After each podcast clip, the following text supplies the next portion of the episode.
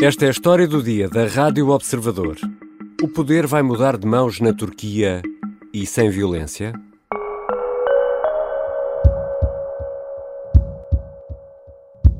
bir kanal açmaya çalıştım. Bu kanalı bu kanalı başaramadık. Başaramadık. Esta é a voz de Muharrem İnce, o opositor de Erdogan nas eleições turcas de 2018, em que não foi além dos 30% dos votos. Inge era agora o terceiro na corrida eleitoral deste domingo, mas desistiu. Os 2% de eleitorado que representa podem ser suficientes para desbloquear as eleições e dar a vitória ao líder da oposição, Kemal Kılıçdaroğlu, o homem que poderá derrotar o presidente Erdogan. Os dias do todo-poderoso Erdogan podem estar perto do fim? E por que são as eleições turcas tão importantes no atual contexto internacional? Vou conversar com José Duarte Ribeiro, professor na Universidade de Ankara, um português que vive na Turquia e que é também investigador no Instituto de Ciências Sociais da Universidade de Lisboa. Eu sou o Ricardo Conceição e esta é a história do dia.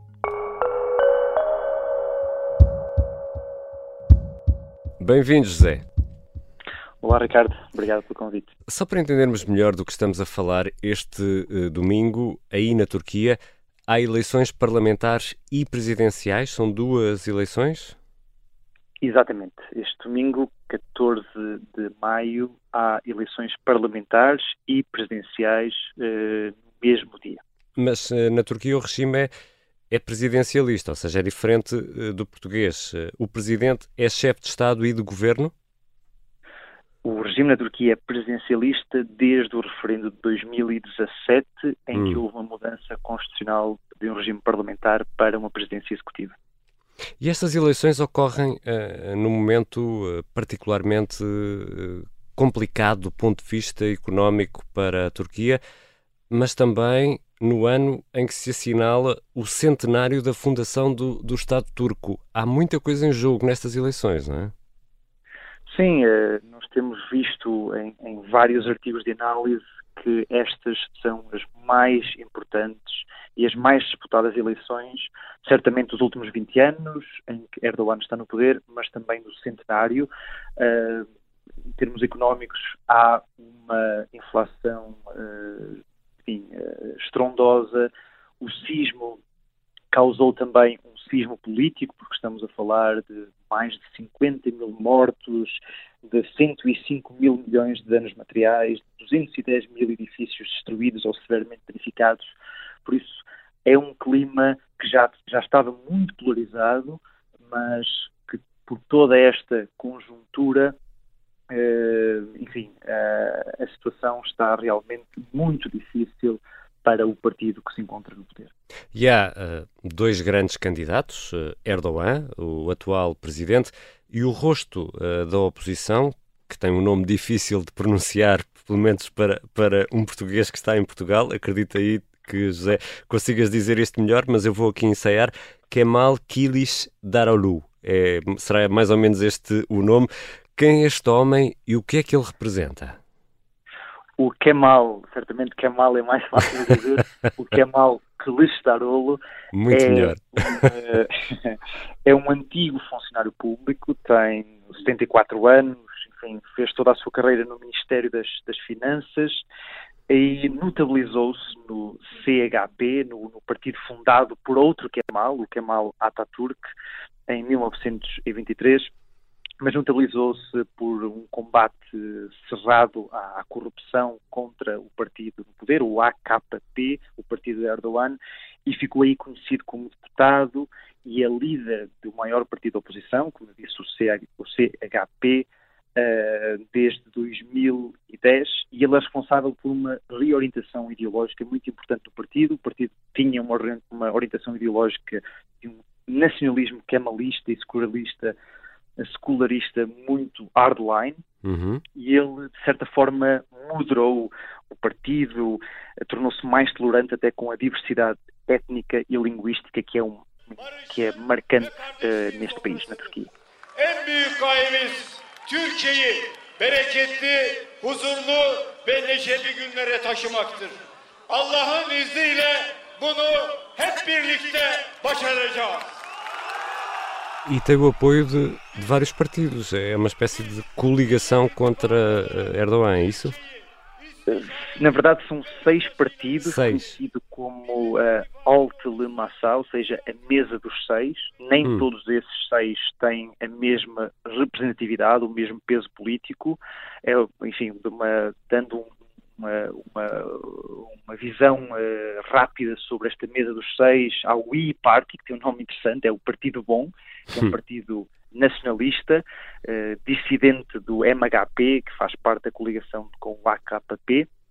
Depois temos dois partidos dissidentes que surgem eh, de duas figuras importantes, foram ministros de Erdogan, formaram, depois de saírem do seu partido, formaram outros dois partidos, e depois há um, eh, um partido histórico, que é o Partido Democrata, histórico, mas que já não tem representatividade eleitoral, eh, mas é um partido de várias orientações, eh, enfim, é um caleidoscópio político de difícil, eh, foi difícil a negociação, enfim, aquilo que os une, a cola, digamos assim, entre esta coligação, é um consenso alargado que é necessário mudar este regime na Turquia conhecido como o Tek Adam regime, o regime do homem só, né, o de Erdogan, para de volta a um regime parlamentar. E José Eduardo Ribeiro, e os curdos ficaram de fora desta vez?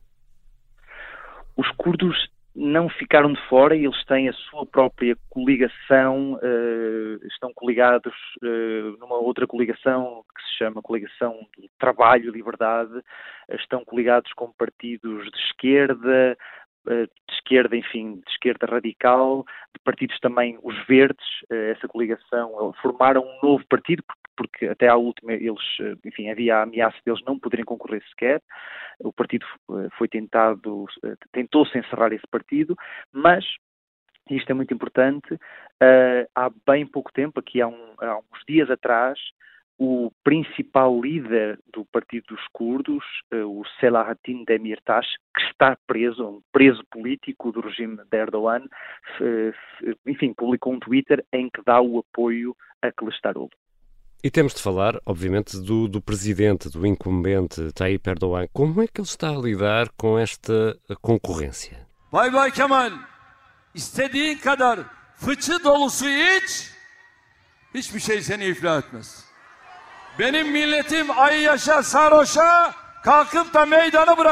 Não parece estar a lidar bem. Enfim, eh, Erdogan é um político muito hábil e talentoso a lidar com adversidades, teve várias ao longo do, do seu, eh, digamos, eh, eu poderia dizer quase de forma irónica, o seu sultanato. Ele conhecido no, no Ocidente como o último sultão da, da, da, da Turquia. Uh, pronto, enfim, é claro, é uma, é uma figura um pouco exagerada, mas uh, não está a lidar muito bem. A campanha tem sido marcada por muita violência nas palavras uh, e isto é também interessante, ele já veio dar a entender que a única maneira de haver uma mudança de regime, deles perderem, seria através de um golpe de Estado organizado por esta oposição. Quase Hum. que a preparar, dar uma certa desculpa e enfim, caso as eleições de 14 de maio ou até a segunda volta, duas semanas depois, lhe deem um resultado desfavorável. Já voltamos à conversa com José Eduardo Ribeiro, sociólogo, professor, é um português que vive e trabalha em Ankara. Vamos eh, tentar perceber por que são tão importantes estas eleições turcas. Depois do sucesso do Sargento na Cela 7, vem uma nova série do Observador. Eu sou a Margarida Villanova e não posso dizer muito, mas é uma história real que junta o sequestro de um avião da TAP, um primeiro-ministro em negociações durante a madrugada, um cerco por unidades das forças especiais e um protagonista surpreendente. Estreia brevemente. E acredita em mim, não vai querer perder.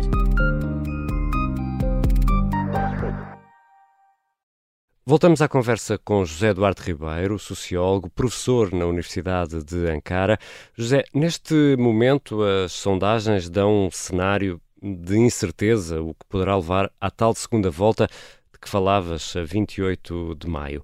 A desistência de Inge, eh, que representará cerca de 2% dos eleitores, pode aqui ter um papel eh, decisivo. Inger não deu eh, uma indicação de voto, mas é um homem da oposição e estes votos podem ir para o candidato à oposição.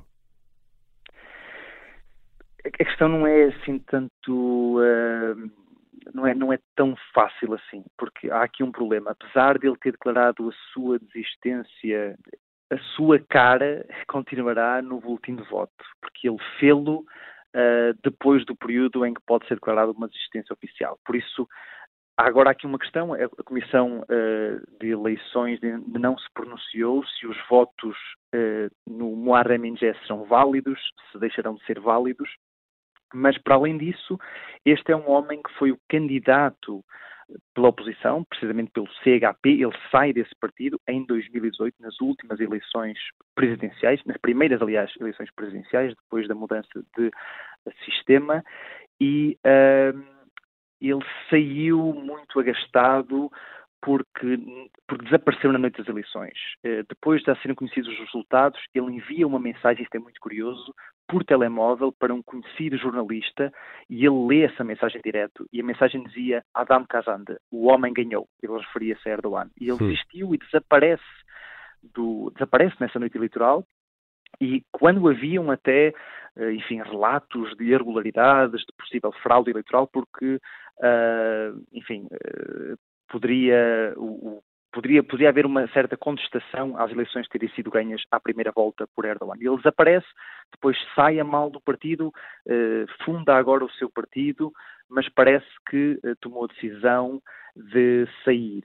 É também interessante, e isto é importante mencionar, que mais do que um candidato à oposição, ele é certamente, enfim, da área da oposição, mas eh, a própria oposição mencionava que a sua candidatura eh, tinha como objetivo dividir os votos da oposição. E uma das, uh, um dos exemplos que podemos dar isso é que uh, os média, que 90% são controlados pelo AKP na Turquia, deram-lhe imenso tempo de antena, ou seja, que de certa forma corrobora essa tese de que ele poderia, a sua candidatura poderia ter surgido para destabilizar para e para roubar votos, para é isso? Para a oposição, sim.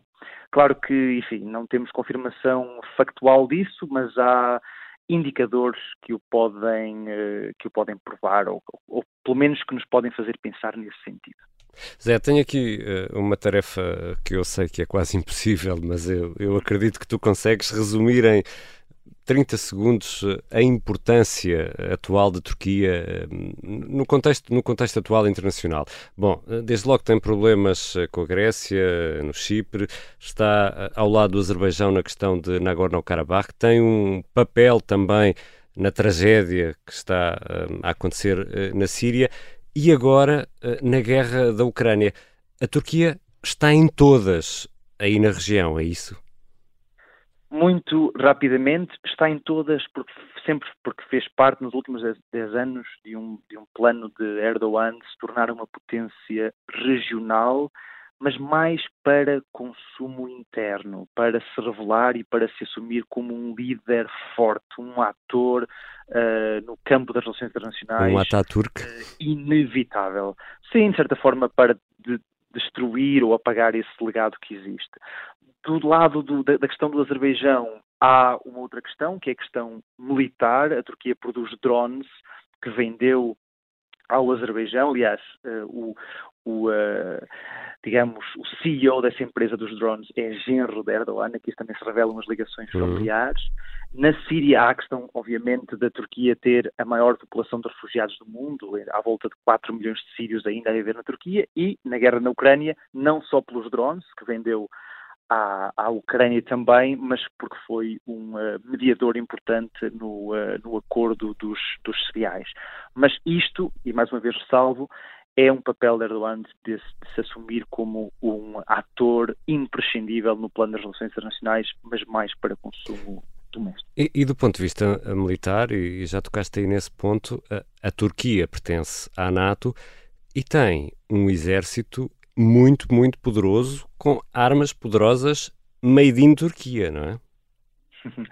Sim, a Turquia tem o segundo maior exército da Aliança Atlântica e uma das grandes apostas naquilo que é a nova Turquia, assim designada, que o Erdogan uh, e o seu partido uh, tentaram desenhar ao longo destas últimas décadas, apostou no boom da construção, porque foi aí que conseguiu criar a sua rede uh, clientelista de grandes empresas que financiam o partido e suportam o partido, mas também através da indústria militar. Eu já falei que o seu genro, um dos seus genros, é o CEO da, o Bayraktar, aliás, até o, o, o apelido de, do seu genro dá o nome aos, aos drones, os hum. drones Bayraktar, então sempre foi, ou tem sido uma aposta muito forte da Turquia em indústria militar, de certa forma para se para, para ter menos dependência, pelo menos é isso que eles, que eles uh, argumentam, uh, daquilo que é, uh, enfim, as compras militares a outros parceiros da NATO, nomeadamente dos Estados Unidos. Vamos aqui voltar às eleições, porque se a oposição vencer, importa tentar perceber o que é que poderá mudar aí na Turquia. Nós temos uma ideia possivelmente exagerada, de que eh, a Turquia está muito condicionada pela, pela religião, por, por, pela mão de Erdogan, e que hum, já foi mais ocidental do que é hoje. Isto, se calhar, é uma ideia completamente errada da, da realidade. É, até certo ponto é errado. A Turquia não está assim tão condicionada pela religião. Uh, o secularismo, uh, o secularismo da Turquia ainda é dominante. As, as, instituições são, na sua prática diária, seculares. Há uma divisão. Eu diria que a religião foi usada mais como veículo para a consolidação de poder do que propriamente como um fim em si.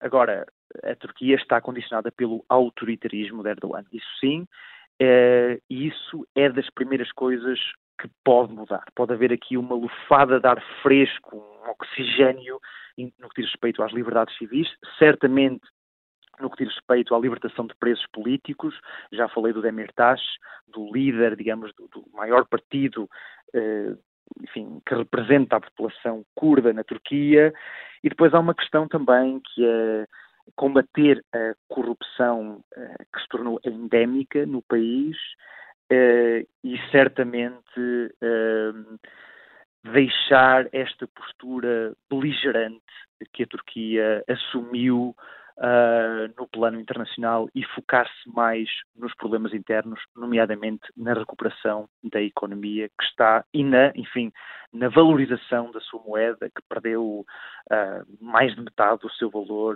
nos últimos, na última década.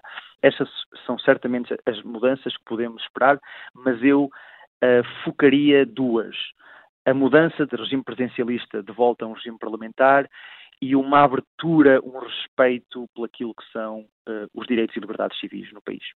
E Erdogan, uh, sobretudo, sempre foi um homem com mão de ferro, vamos, vamos dizer assim, sobretudo desde a tentativa do golpe de 2016, hum, tem reforçado uh, o seu poder e terá até nessa altura o controlo de milícias armadas, como os Lobos Cinzentos.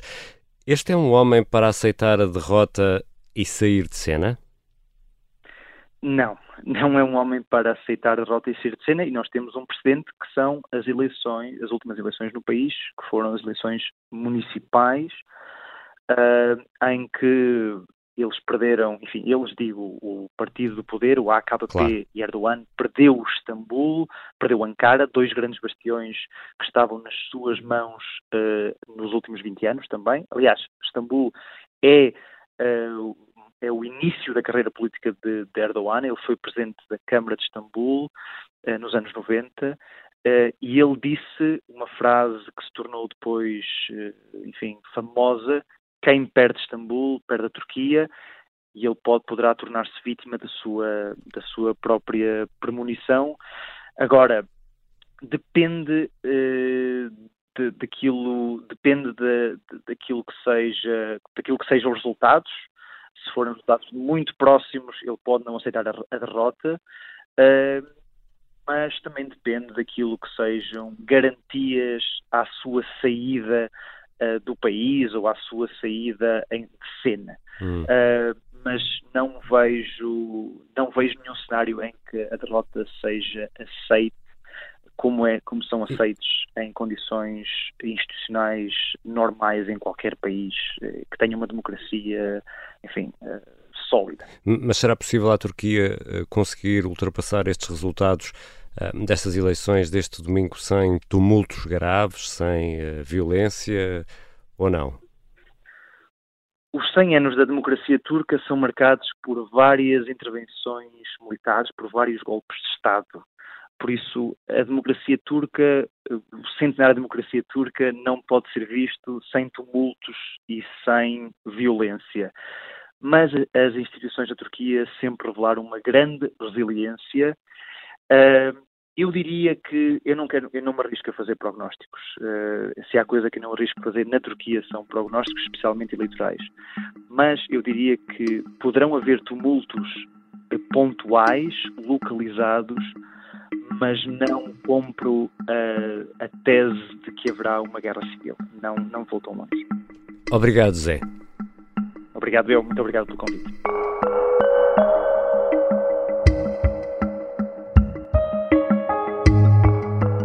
José Duarte Ribeiro é professor na Universidade de Ankara, um português que vive na Turquia e que é também investigador no Instituto de Ciências Sociais da Universidade de Lisboa.